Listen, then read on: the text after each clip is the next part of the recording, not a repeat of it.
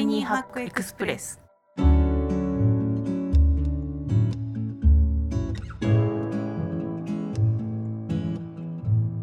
皆さんこんにちは。ライフハッカージャパン編集長の遠藤です。こちらの番組はタイニーハックつまり小さなライフハックを紹介する番組です。ライフハッカージャパンの記事から行きや帰りの電車で聞きたくなる仕事に役立つライフハックを音声版でお届けしています。今回一緒にタイニーハックを紹介してくれる仲間はこちらです。こんにちは。ライフハッカージャパン編集長代理の丸山です。内藤です。よろしくお願いします。よろしくお願いします。あ10月の月末ですね。これお届けしてる日は秋深まりっていう季節ですね。夏は暑かったけれども。一瞬で寒くなりますね。ねえ本当に。はい。今日ご紹介する記事はたった2分だからできる心の健康と仕事のパフォーマンス向上をもたらすシンプル習慣という記事です。これ魔法？心の健康と仕事のパフォーマンス向上をもたらすならねやりますよね。その2分っていう感じで、あのお聞きの皆さんには、えー先にもう答えをお伝えしたいと思うんですけど毎日たった3つの文章を書くというのがその答えです。まあ3つ文章書くならねあの2分でできそうな感じなんですけど1今日は〇〇に集中する優先事項を書く。えー、となんかこの習慣で毎日が安定するようになりましたというふうにこの記事の中では書かれていて、まあ、結構具体的に書くみたいです締め切りの迫った本を書き上げるじゃなくて500ワード書くとか具体的にこれをやるっていうのを書く。to do を書く。が丸1なんですね。で丸2が〇〇に感謝。これは何でしょうね。感謝すること。でこれが感謝のあの項目について書かれているのはですね人間っていうのは、まあ、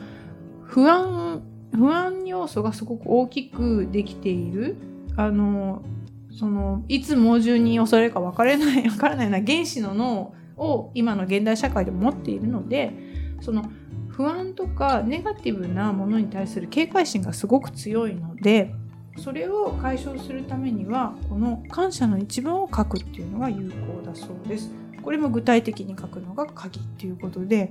あの具体的な鍵が結構シュールな例が出てるので 面白いのでアパートに感謝と母に感謝仕事に感謝とかじゃなくてえっ、と夕飯を残したのは見見逃してくれた母に感謝の具体的に書きましょう。ちょっとちょっと笑けてくるんですけど、まあ、具体的に感謝のコメントを書くという。で3つ目がですね「〇〇を諦める」これあの本文原文では「レッドゴー」というかあの、まあ、手放すというかあのそういうなんでしょうね。あの自分を許すみたいなことで書かれているんですけれども、まあ、い自分のこういう欠点とかを許していくことで何々した自分を OK とするよみたいなことを書いていくことで自分に優しくなれて人にも優しくなれるということなんです。なのでうこれ書いてますか？書いていません書いていません。シーンみたいな。あでも書くのってね、ライフハッカーではよくおすすめすす推奨してきてますよねこれまでも。そうですねやっぱり書くと自分のこう頭の中身が整理されるとか、うん見え言語化することによってきっとモヤモヤしてたのが見えるとちょっと一回すっきりするっていうかややらなきゃなと思ってたことをリストとかにするとなんとなくやってないけどすっきりはするじゃないですか。あと不安がなくなあるよそうそうね。あ見えてればできそうって思うので、そういうところではやっぱ書くの大事だなっていうのは前からねよく話していましたね。これ読んで思ったのはなんかその書くのを普段からやっていない人とかメモはするけど何か自分に残していくような行為をしていない人の取っかかりにはすごい良さそうかなと。何書いていいのかわかんないとわかんい。ない、なんか日記を書こうとかざっくり思っても、うん。あまりに書いてないとうんうん日記にもならないっていう。か、何した何した何した。楽しかったみたいな。あれ小学生だっけみたいな。そう よかった辛かった。楽しかった。行きました。どうした？みたいな。感じにならないようにするのは感情もあるしやってたこともなんとなくわかるしとかっていうところではこの3つはもしかしたら良さそう。そうですね。確かに。かなフックとしてはね。感情マネジメントみたいな話もありますよね。そうですね。こういった形でこう自分の感情を理解するのとあとはそういうこうえーと、ポジティブな方向に自分の意識を向ける気づきみたいなのをこの文章のフォーマットでに従って書くことで気づけるっていうのは確かにあの効果のある文章だと思うんでこう何かしら日記に効能を求めて始めようと思ってる人には すごくいいと思いますね。その日記から何かこう自分をこう変えていこうみたいな目論みの人は効果があるんではないかと思います。何より2分ですし、うん、前内藤さん Notion の方に取材した時に感情を記録されてるっていう。そうですね。あのもう、えー、そうですね。とちょうどあの今日から使えるワークハック今日のワークハックという連載でですねあの、えー、今回特集という形であの Notion というあのご存知かもしれないんですが、えテキストをこう管理するような感じのドキュメントを管理するような感じのサービスがあるんですがそちらの公式アンバサダーの円谷さんという方がにインタビューする機会がございましてそこでその1日のタスクとかを管理記録したり管理しているんですけどそれに合わせてその感情についてもメモであったり記録を残すようにしていてでそれをさらに1日振り返ってこのタスクはこんな気持ちだったとかそういう感情のこう振り返りを毎日やって自己分析なさってるっていうことらしいんですね。なのでこうそういったこう、え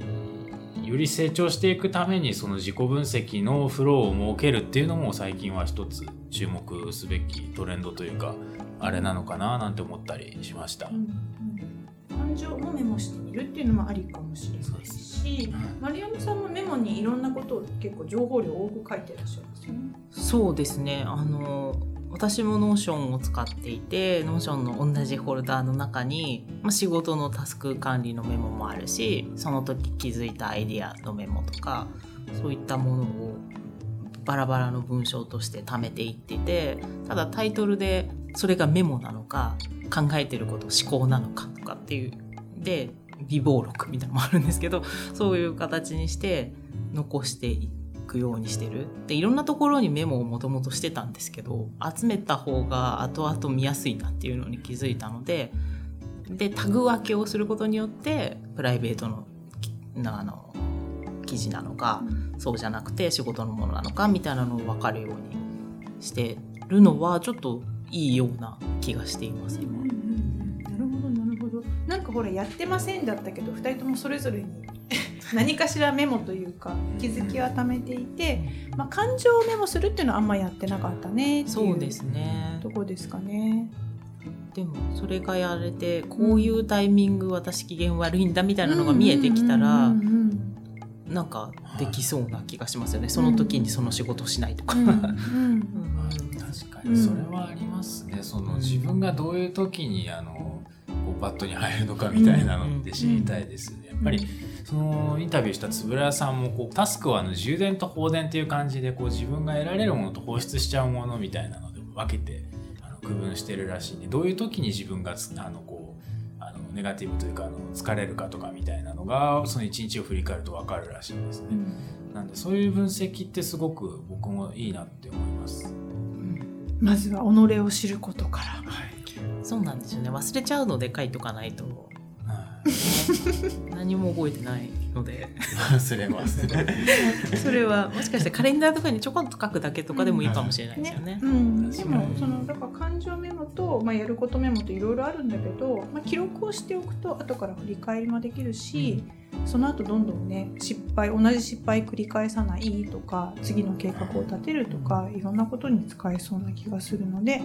こういうあの2分間の記録というのはいいかもしれません。ちょっと私たちも試してみたいと思います。えー、今日お届けした記事はたった2分だからできる心の健康と仕事のパフォーマンス向上をもたらすシンプル習慣という記事でした。